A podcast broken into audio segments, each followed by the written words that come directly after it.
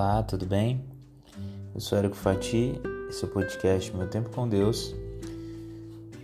Eu quero compartilhar com você hoje a palavra de Deus que está na Bíblia, no capítulo 15, verso 2 de Deuteronômios, que diz assim: Chegou o tempo do Senhor para liberá-los das dívidas. Hoje eu quero falar um pouquinho sobre um instituto do direito chamado de prescrição. É, Para você que não é do direito e nunca ouviu falar essa expressão, prescrição é a perda de um direito. Né? E por que eu estou falando de direito aqui? Porque o próprio Deus criou esse instituto para o seu povo. A ideia é que ninguém ficasse refém para o resto da sua vida por uma dívida. Afinal de contas, isso é muito injusto. Ter que carregar consigo uh, o dever, o débito, ad eterno, ou seja, enquanto for vivo, uma dívida. É necessário um tempo para que essa dívida deixe de existir, ainda que ela não seja paga. E para isso, lá em Deuteronômio, foi escrito isso, no capítulo 15, no verso 2. Né? É, é uma forma de pagamento, né?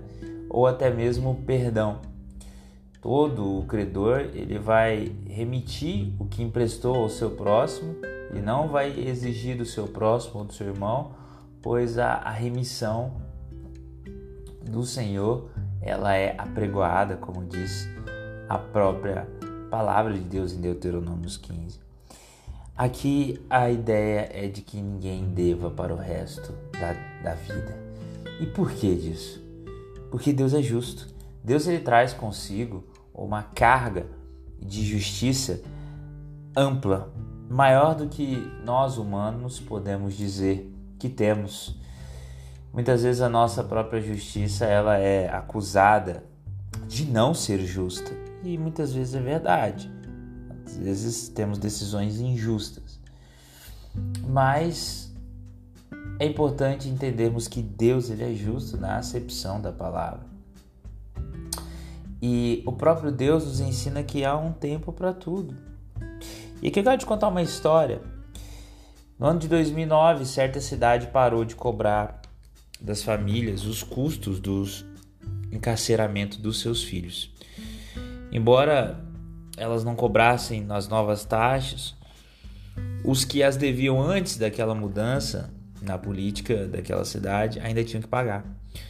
Porém, no ano de 2018, todas as obrigações financeiras pendentes foram canceladas. Para alguns, o cancelamento da dívida ajudou muito na luta pela sobrevivência, pois já não tinha esse ônus sobre a propriedade ou desconto nos salários. Bem, isso significava que eles podiam colocar mais alimentos sobre a sua mesa. Foi por esse tipo de dificuldade que o Senhor pediu que as dívidas fossem perdoadas a cada sete anos. Ele não queria que as pessoas fossem prejudicadas por dívidas para sempre. Os israelitas eram proibidos de cobrar juros sobre empréstimo a seus conterrâneos. Está lá em Êxodo 22, 25. Seus motivos para empregarem, para emprestarem para um vizinho não era o lucro, mas para poder ajudar os que passavam por tempos difíceis. Talvez devido a uma colheita ruim, a uma safra não muito boa. As dívidas elas deveriam ser livremente perdoadas a cada sete anos. Consequentemente, haveria menos pobreza entre aquelas pessoas. Como diz o verso 4 de Deuteronômio 15: Não haverá, não deverá haver pobres entre vocês, pois o Senhor, seu Deus, os abençoará grandemente na terra que lhes dá como herança. Ou seja, era uma ordem de Deus, um mandamento que não existisse pobres. Deveria ter o cuidado para com o próximo também neste aspecto. A verdade é que hoje nós não estamos mais sujeitos à lei daquela época, mas Deus pode nos induzir a perdoar uma dívida de alguém que luta para poder recomeçar como membro contribuinte da sociedade. Quando demonstramos misericórdia e generosidade aos outros, enaltecemos o caráter de Deus e damos esperança às pessoas. É... nessa releitura de, do texto Dívidas Canceladas de Kirsten Homberg, eu faço aqui uma provocação a você. As suas dívidas, elas foram perdoadas? Você pode auxiliar alguém em necessidade e que você seja grato a Jesus por ele se importar com os seus encargos financeiros e, sobretudo, aquilo que você tem como responsabilidade na sua vida. É, certamente, na sua vida, você já teve em algum momento nessa condição, ou de quem precisou ser perdoado por uma dívida que não conseguiu pagar, ou de perdoar alguém por uma dívida que alguém teve com, tinha com você. E lembre-se disso. Não foram raras as vezes em que eu saí perdendo humanamente falando. E aprendi isso com meu pai. Às vezes é melhor a pessoa ficar devendo a gente do que a gente ficar com tristeza, ira no coração.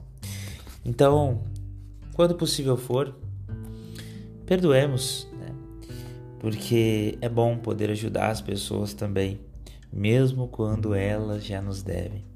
Porque afinal de contas, Jesus nos perdoou ali na cruz. Aquilo que eu e você não podíamos pagar, ele pagou. E é isso. Que Deus te abençoe, que a gente reflita sobre isso.